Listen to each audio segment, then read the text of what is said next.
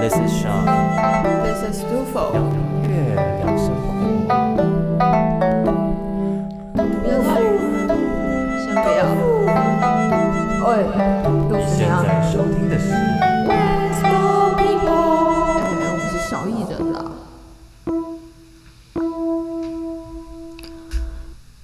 Hello，大家好 This is Sean， ，and this is Dufo。您现在收听的是 Once more people， 这里是超音波旅行社的第三集。哇，真的好快、哦，我们竟然已经拍到第三集嘞！谁晓得我们有办法做这么久啊？对啊，当初还想说可能哎，说不定一两个月，一两个月玩一玩就嗯，三分钟热度过去之后就不会继续下去没想到我们来到第三个，对啊我给我们七分钟热度。对，我们还找到第三个嘉宾。对的，实在是非常的庆幸。好啦，那我们第三节超音波旅行社今天要来聊的歌手就是，哎，不晓得大家以前有没有看《星光大道对我来讲是有一阵子，大概是小学一一年级还是幼稚园，就是大概学龄前后的那个时候，那是我一大娱乐。》？对，我们今天要聊的歌手就是第一届超级星光大道的冠军林宥嘉。耶、对，刚刚讲到星光大道嘛，你刚才说就是是我们幼稚园的时候，其实我印象超深刻。那个时候的星光大道已经是我就是那个年纪里面一大占了很大一部分的东西。然后超好笑的，我还记得我那时候幼稚园的时候，因为那时候实在太火红了。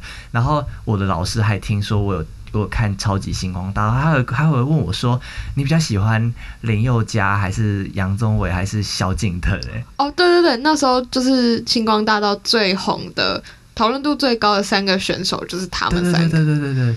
然后虽然杨宗纬是来踢馆，哎，呃，萧敬腾哦，是踢萧敬腾馆歌手是踢，馆歌手，反正他们那时候火度就很高。然后我还记得我那时候跟那老师讲，我最喜欢的歌手就是林宥嘉，哦，真的吗？真。的真的真的，那时候是还没冠军赛前哦，我就已经这样说。我那时候最喜欢的是小敬腾诶、哦，真的假的的？你喜欢他那种 嘶吼的那种，因为他他比较他比较有力量，他唱歌的那个力度。哦，我就是比较喜欢林宥嘉稍微温柔一点的那种声音，有一点迷幻，有一点有一点飘飘然的感觉。虽然那时候我才幼稚园，大概也讲不出“飘飘然”这个词，哎，这样我们是不是暴露年纪了没关系啦？OK，我们都年轻，我还年轻。拜。对啊，这是对林宥嘉的第一个印象。哎，那所以你在他在超级星光大道那段时间，杜甫你的一首最有印象的林宥嘉是什么？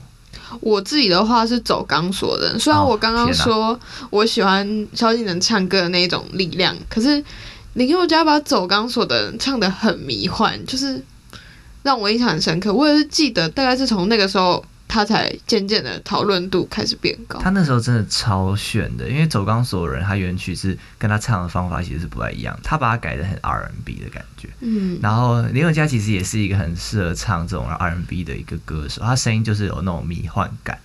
对啊，反正那首曲子就是当年在林宥嘉参赛的历程中，变成他一个转捩点。他前面都还没有那么多人关注，可是只要那首歌他一上台之后，整个就哇哦！讨论度在那一瞬间火爆就是这一首。对我自己的话，最有印象的就是他那那个时候，诶、唱那个你把我灌醉哦，哦，那个时候可以想象那个画面，就是有一种我那时候明明也才国小，呃，不对，幼稚园而已，可能还不懂什么是酒，但是我听着他的歌声，就有一种好像仿佛醉了，就是飘飘然的感觉。对啊，这是我最有印象的。哎，创，其实聊到星光大道是一个我童年时期蛮重要的回忆，因为他这个选秀节目其实当年的参赛者很多很多都变成了现在台湾乐坛里面非常厉害或者是非常有地位的歌手。对啊，因为星光大道其实现在看起来真的是当年培育了很多很厉害的音乐人，在那个时候，像是他第二季，不晓得大家记不记得梁文音，虽然他不是冠军，但我印象最深刻，第二季就是梁文音。然后还有什么？记得还有什么？那时候出赖明伟，然后他跟另外一个女生有组一个叫神木雨桐的的对，但后面后来现在我也不知道他们去哪。然后第三季的话就是徐佳莹是冠军啊，徐佳莹到现在还是真的是非常厉害的歌手。他最近才刚准备回归，她就是生完小孩之后，最近才开始录新唱片的，嗯对啊。其实第一季林宥嘉那一届是真的是我觉得是最经典也最值得讨论的一届，因为他们那时候基本上那个时候出来的很多都是现在都已经还就是正在发烧中对的。还在乐坛中非常活跃。刚才提到萧敬腾啊，杨宗纬现在在大陆啊也算是慢慢有起回来的一点基色，嗯，基色是什么东西？基迹象。机机色，还有一个很好玩的人，就是那时候的第十名是谢震廷。谢震廷他其实是那个时候，我记得他那个时候才十几多岁而已吧，就是青少年的时候。因为他比林宥嘉他们年纪小一些。对对对，然后很好玩的是，他那时候在参赛过程中刚好遇到他的变声期，就他刚进来的时候其实就是一个比较统声的概念，然后后来就是刚好遇到他的变声期，所以就是观众其实见证他他的声音变得越来越就是暂时没有办法负荷这样的歌量，后来他就是我还记得他最后一次应该是最后一次吧，他那时候就唱到最后就是啊哽咽落泪这样，因为就是已经自己的身体已经在那个年纪是没有还没有其实，在变声期是很难好好的去唱歌。因为变声期的男生的声带是特别不稳定的，所以就很难发挥。我记得那时候他就哭了，不过他后来也是，你看他现在也是变得，就是变成一个音乐人。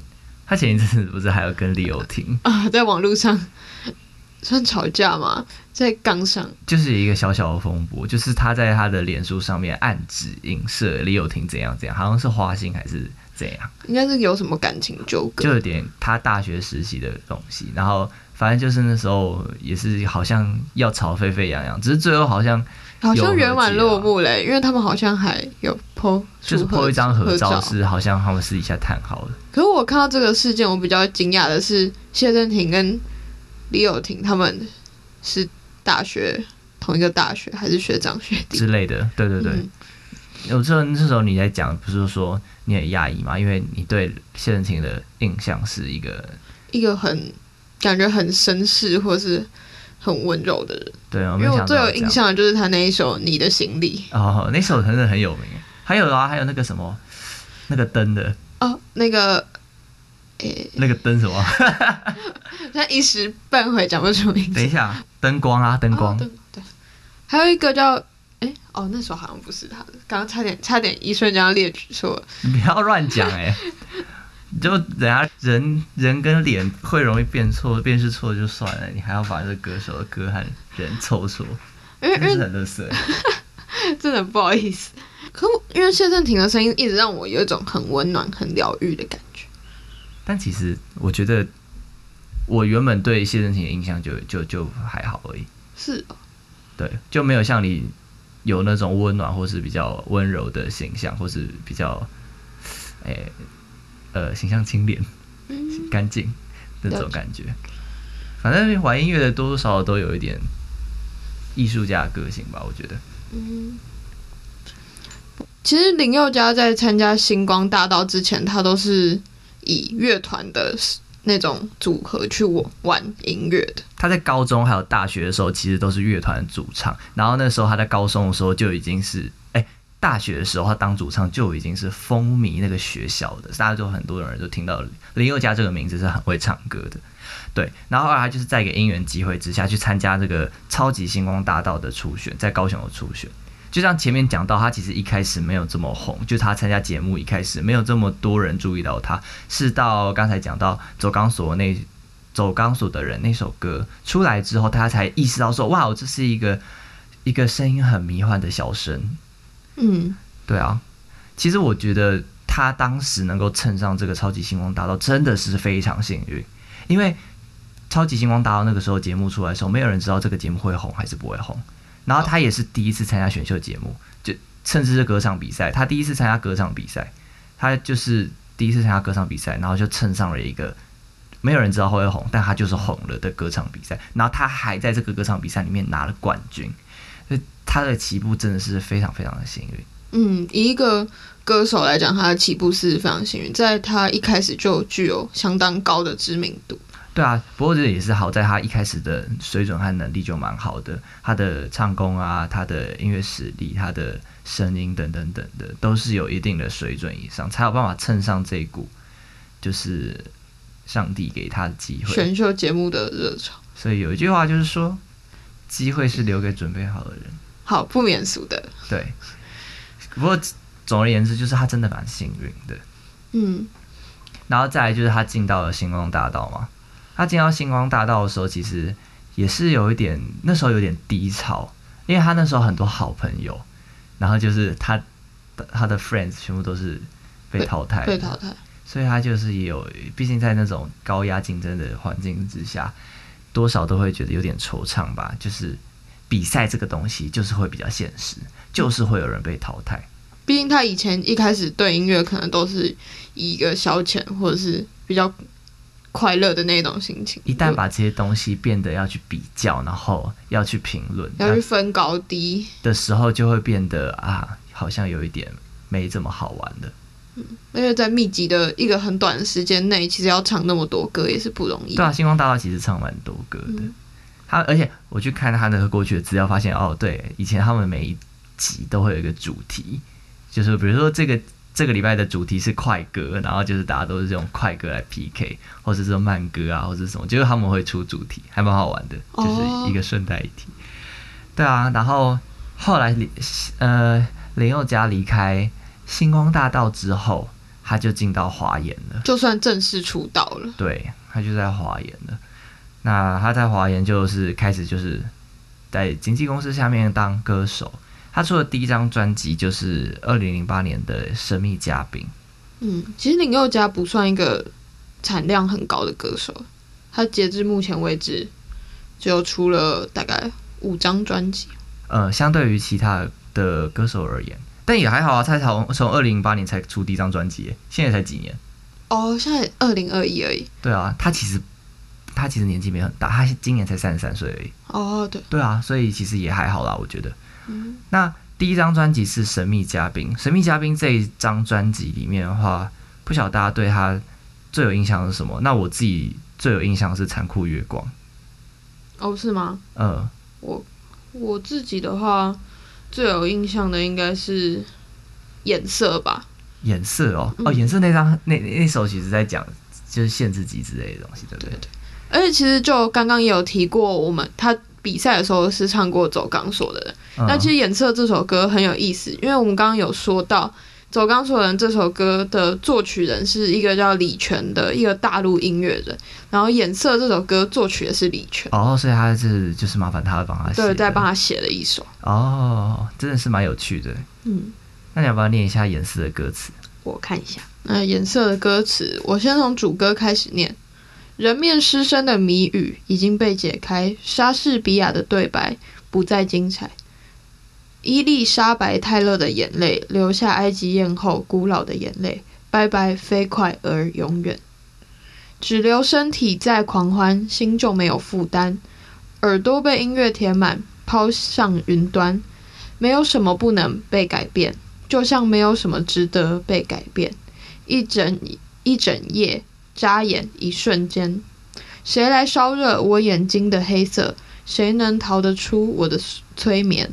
我会让你心甘情愿把一切给我，只要看着我的双眼。谁来烧热我眼睛的黑色？谁能止住我的干涸？我会让你跌入深不见底的快乐，无法忘记我的双眼。大概是这样。我最喜欢的是没有什么不能被改变，就像没有什么值得被改变这两句。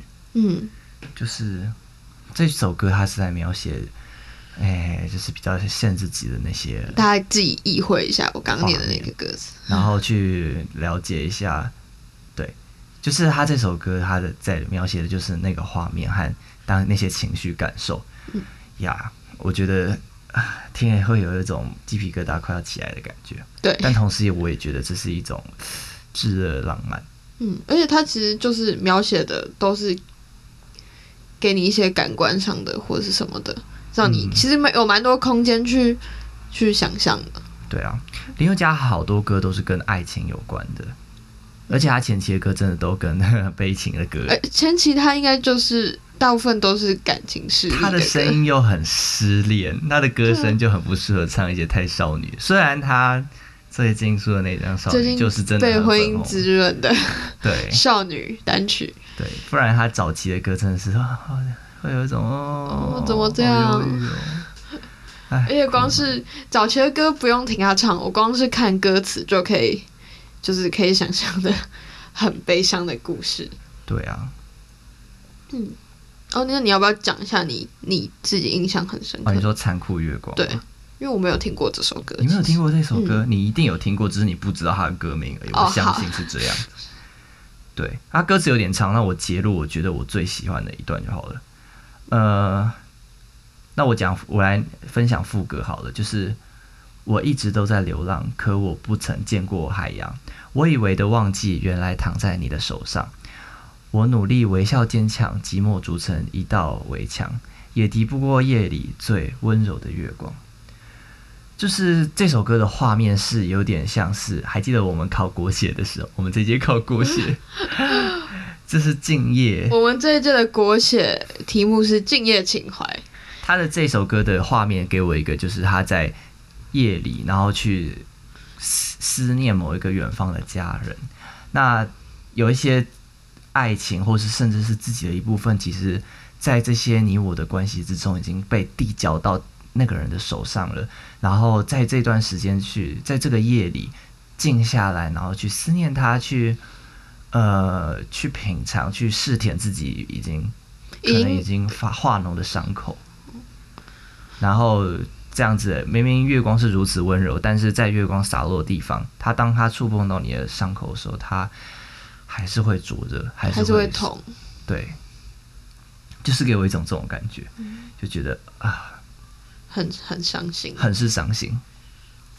就是残酷月光，再加上这首歌的编曲，我也很喜欢。嗯，那其实讲完这张专辑就算差不多了。那他在二零零多二零零九年，他就出了他的第二张专辑。感感官官世世界界。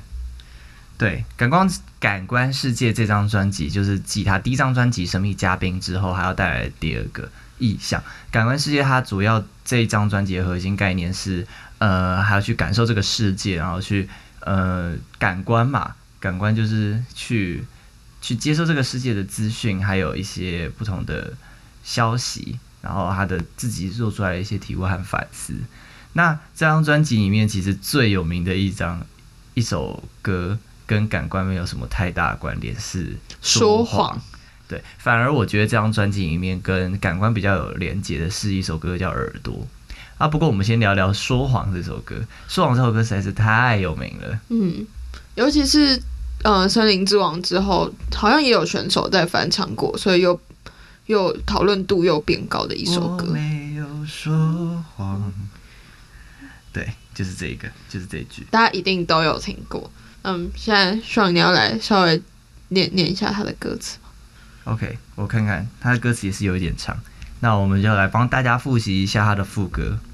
我没有说谎，我何必说谎？你懂我的，我对你从来就不会假装。我哪有说谎？请别以为你有多难忘。笑是真的，不是我逞强。这首歌呢，又是一首刘家典型关于爱情的，悲歌，对，又是一首悲歌。对又家不要哭。没事。对，它就是一首是一首悲歌，然后也是在讲，就是看起来是分手之后对那个女生念念不忘，然后他想他想要呃强迫自己忘记，说服自己忘记。嗯，其实我听每次听这首歌都会有一个很鲜明的画面，可能就是走在路上，然后遇到前任，然后就、哦啊，然后就只好对自己说谎，就是我已经把你忘了，对，这个这个谎一一方面是对那个前任说，就是一种逞强。更多的是对自己说。对，这个谎，对，这就是说谎这首歌。嗯，那你要介绍一下《耳朵》这首歌吗？可以啊，耳朵。好，我们要来念这首歌词。太亲密的关系，像不像海底？看着温柔的草，美丽的鱼，屏息太久，一瞬间快不能呼吸。秘密会不会是某种氧气？有没有一种孤僻能被允许？当着最爱的人面无表情，躲在自己的世界混乱或整理，就是单纯的不想被干预。翻完我的简讯，我的信，能不能顺便翻翻我的心情？我们有间隔不同的心灵，所以有动线不同的情绪。当爱情只剩嘴巴少了耳朵，就变得你只相信你猜测的。当感应在你我之间不再流动，该怎么说？没死不代表活着。当爱情只剩眼睛少了耳朵，就变得你只看到你怕看的。我努力越解释，你越流泪激动，但有些事不仔细听不会懂。其实这首也是个典型的爱情悲歌，林宥嘉真的太悲了。对他一贯的非常的让人悲伤。可是其实我觉得这首歌，你把“爱情”两个字拔掉之后，还是可以让人很有共感的啊。我自己对副歌，就是你刚刚念到的那个“只剩嘴巴少了耳朵”这段歌词，我非常的有共鸣。就是只剩眼睛少了耳朵啊，都有啊。有吗？哦哦，反正就是这一段。对啊，其实回归人际相处，其实如果只有眼睛没有耳朵的话，我们还是会很容易就是只看到自己怕的东西，对，然后不去听别人的解释。呀，就是人际关系里面最怕就是少沟通。嗯，一旦有一个人有一个人把耳朵关起来了，哇哦！哇，你你另一个人怎么讲，他就是都接受不到，百口莫辩啊！对，最头痛的关系就是你听不到，他听不到你说什么，然后你一直很想说话。哎，这真的是会让人很慌张哎。对啊，这种时候就会让人觉得啊，你可不可以听？对，张开耳朵，但真的不是每耳朵听。不要乱 Q 九二零，阿丽和小雨被 Q 出来了。好，其实讲到小雨这张专辑，小雨也有写其中一首歌叫《另一个自己》。那是上一张啦。没有，我们现在不在感官世界。啊，那个不是上一张吗？哦，好，我错了，我以为是上一张。所以其实讲到小雨，就是他其实在这首这张专辑里面有为其中一首歌作曲，叫《另一个自己》。对对对，大家可以去听听看。其实这首歌是一听就蛮有小雨的风格。哦，那个那个那个电子的那个。那种感觉，对，还有那个和和声的。和声的那个磅礴的那种，就是在旁边衬的那个东西，嗯，就是小雨很会写和音啦，所以他会有很多那种听他的歌，还有他写的给人家的歌都有那种类似的做法，嗯。呀，对，OK，那接下来的话我们要来介绍第三张专辑，第三张专辑的话是。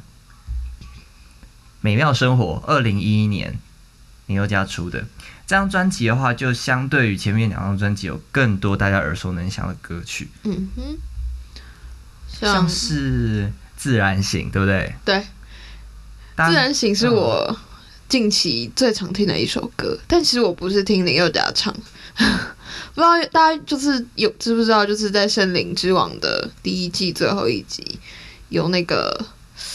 孙胜熙还有 Erica 跟吕强合作的，对三版本真的超级好听，大家可以大推大推。那首是一个主曲吧？对他把自然醒还有萧敬腾的只能想念你，然后编成一首主曲。对，嗯，是萧敬腾还是林忆莲啊？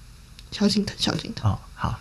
反正呢，就是我觉得他们就是年轻版的 S.H.E。哦，他们真的很好听。对，真的超级无敌好听。大家去听，所以这张专辑我们第一个要来介绍，就是我们最喜欢的《自然醒》。对，那你来念一段《自然醒》的歌词。散步纽约街头，快要吻的时候，闪耀你唇上的温柔，怎么突然变成电钻钻头？一楼、四楼、七楼，Stereo 大合奏。成年以来一直睡不够，干嘛休假？楼上总有人装修。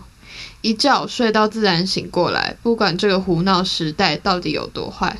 只想在潜意识第六层内没有心情不出来。说来这个事情也奇怪，只要三步之内有你在，我拳头就放开，睡得像小孩。有人按错门铃，有人打错电话，有人制造喧嚣的八卦。麻烦大家让我静一下好吗？我超喜欢这首歌，是因为他这首歌总算有一点跳脱出他那个。悲歌，爱情悲歌的框架。嗯，这首歌一出来就有很明显的的画面，它很像那种色彩很鲜艳的电影会出现主角是在某个公寓的一层楼醒来，然后画面就会带到楼上在干嘛，隔壁在干嘛，左边在干嘛，右边在干嘛。这这首歌写的很让人有画面感，就是他一开始的散步纽约街头，你就想象他在梦里，嗯，然后可能就快要快要亲到一个美女或什么的，对对对对对对，就突然就楼下施工声就很大声就把他吵起来了。嗯，那个画面真的是，对，他就很生气，就觉得哎，怎么每次都有人在装修呢？就我很想睡觉。对对对对对情。那其实这张专辑也有还蛮多首，其他都是让大家蛮耳熟能详的歌。应该这张专辑还有一首叫《想自由》，嗯，想自由是郑楠写的，对，呀，这首歌也是传唱度蛮高的一首。为大家念一下歌词。每个人都缺乏什么，我们才会瞬间就不快乐。单纯很难，包袱很多，已经很勇敢，还是很难过。许多事情都有选择，只是往往事后我才懂得。情绪很烦，说话很冲，人与人的沟通有时候没有用。或许只有你懂得我，所以你没逃脱。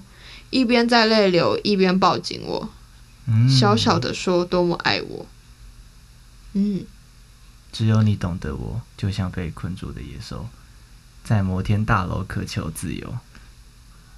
一路嗅着追着美梦，爬上屋顶，意外跌得好重，不觉得痛，是觉得空。城市的幻影有千种万种，就算爱也会变冷的。可是现在抱着的你是暖的，我不晓得，我不舍得，为将来的难测就放弃这一刻。对，后面就是副歌。嗯呀所以，哎，等一下，这首歌又怎么又回来？怎么好像又回来很悲伤的感觉了？嗯，嗯，不过这首歌它里面，就像刚才提到的，就是呃我觉得把爱情这个东西拔掉之后，它这些歌其实都可以应用在人际关系上面很多。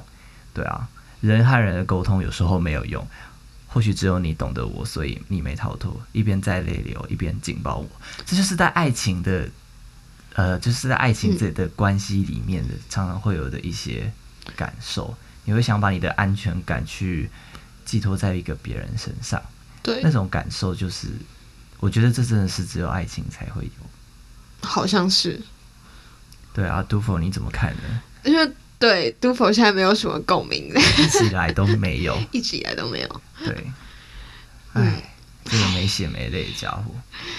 唉，所以其实这一集林宥嘉我做的就是都没什么共鸣，不会吧？我觉得，我像觉得爱情这个东西，它就是它就只是一个演两人版的人际问题而已，复杂包扎一堆情绪，然后然后靠得太近关关系超级他妈亲密的 的人际关系。太近才会产生这么多问题所以。基本上，你知道在外面有任何的人际关系，都可以在爱情里面找到一些缩影。嗯，还有一些人生课题，所以对，即便是在聊爱情，其实有时候也是在聊人生，这两者是分分离不开的，嗯，非常有道理。是吧？虽然我知道你看起来一点感觉都没有，哎，算了，我现我现在尽量尽量的把我的心放进去。你不要露出你那个戏谑的表情，我就觉得很阿弥陀佛了。好了，我们来看看最后一张，就是我们今天的超音波旅行社第三集上我们要带来的第一首 cover 曲呢。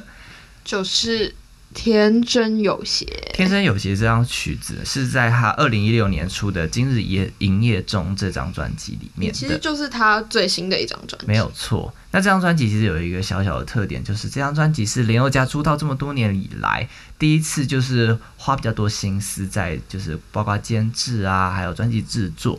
对，所以简单来讲就是有点像是这张专辑的名字《今日营业中》，林宥嘉本人也开始上线喽，他也营业喽。嗯，对。那在关于有关这张专辑的一些内容，我们会在下集的部分再跟大家多做介绍。这张专辑也有很多好玩的歌、有趣的歌，可以跟在下一集再跟大家分享。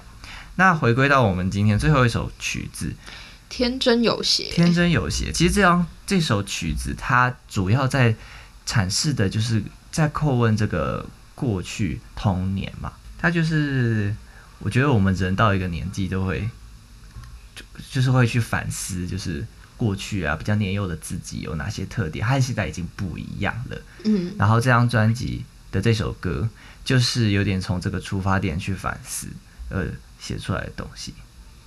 有点像是在，他应该是想要描写的是他某一部分消失的那种单纯的情感。对，虽然说他这张这首曲子，它也是用爱情来包装了，嗯对，但是同时它也阐释到这个长大的过程。那他副歌就说：“你可知道对我做过什么最残忍？就是你狠狠把我一夜之间变成了大人，奋不顾身的天真，瞬间化成一路走来的伤痕。我怀念我的笨，爱人，你太知道害一个人怎样害一生。你在他干净无菌主题乐园加进了坏人，可怜无邪那颗心就是这样不知不觉变得恨，恨得好歹不分。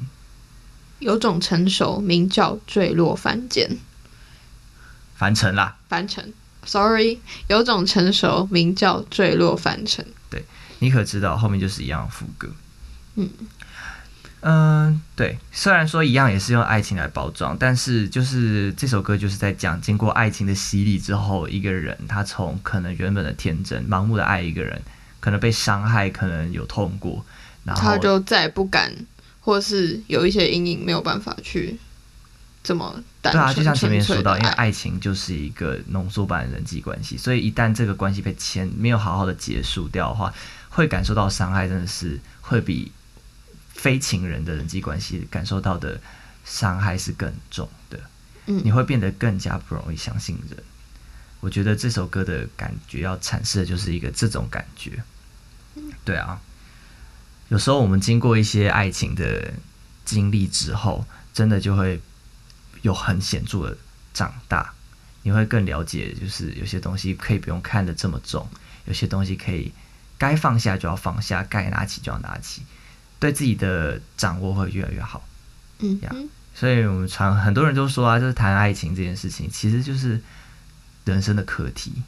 你没有谈过爱情，你没有去经历过那些怦然心动的时刻，你没有活过呀。对。那哎，这一集真的是林宥嘉这么多爱情歌曲，这么多有关爱情的东西，我们都否哦，一脸麻木的看着我。唉，我好了，那我们在这边对。公开帮杜甫征友，如果大家喜欢追求刺激，喜欢喜欢怪异的，喜欢幽默风趣的，听了我们的 podcast 节目之后，觉得杜甫是一个非常有趣的人，欢迎大家来私信我们的粉砖，我们会让真实的杜甫来跟你们聊聊哦。谢谢说不定我们可以在这个 podcast 帮杜甫找到下一个春天。谢谢。谢谢，我看到你无奈无奈的脸了。好啦好啦，节目的尾声我们就来听我们哦，我们的、哦，我差点忘记介绍今天的嘉宾。对我们的嘉宾，我们的嘉宾是伤脑筋伤脑筋先生生，那我们今天请到我们嗯我大主唱伤脑筋李先先生。哦，他真的是我听过，我听过最，我觉得是我们身边最会唱歌的男生。呀，对他的天然的嗓音加上他的漂亮的转音啊、对，好啦，话不多说，大家赶紧来听吧。对，Once more people。我们下次见。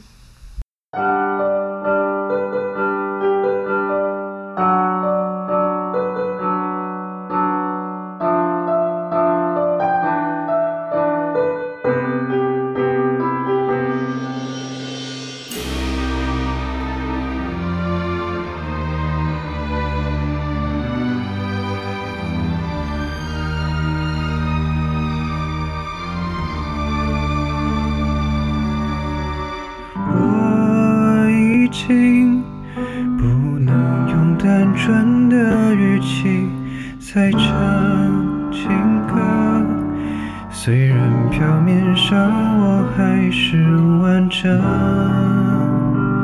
那个我，可是身体里有个什么已被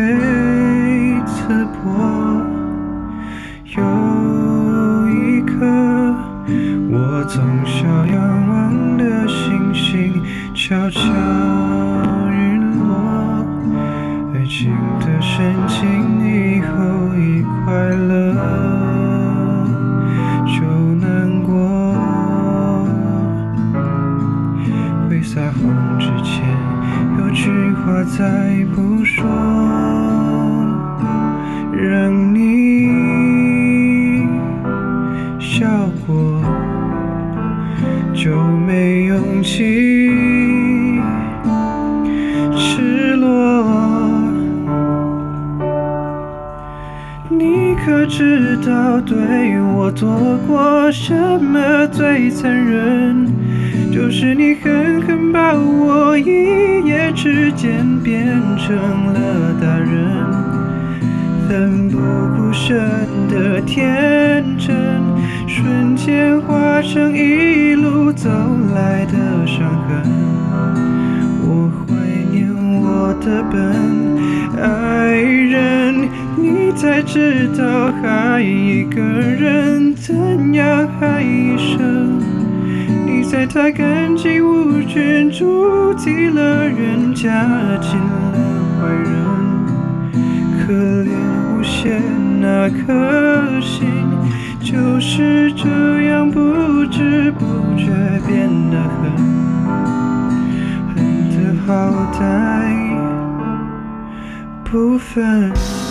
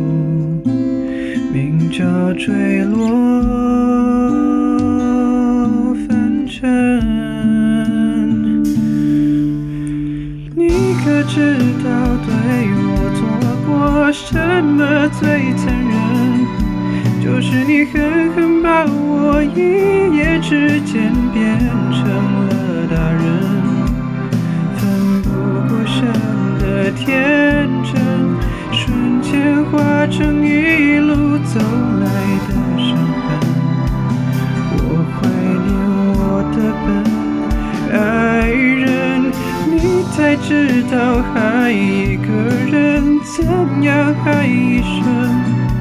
你在他感情无权，注定了人家进了坏人。